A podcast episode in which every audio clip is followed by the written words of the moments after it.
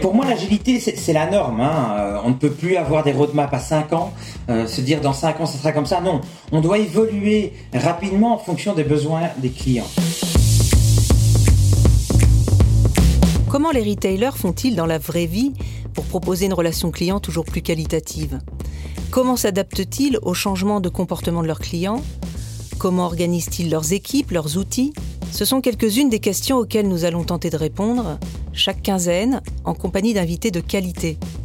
En 20 minutes chrono, vous allez mieux comprendre leurs méthodes, évaluer les vôtres et peut-être passer à l'action grâce à trois enseignements clés.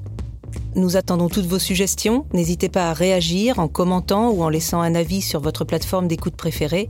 Et surtout à partager ce podcast autour de vous. Ce sont vos feedbacks qui vont contribuer à nous améliorer au fil des épisodes.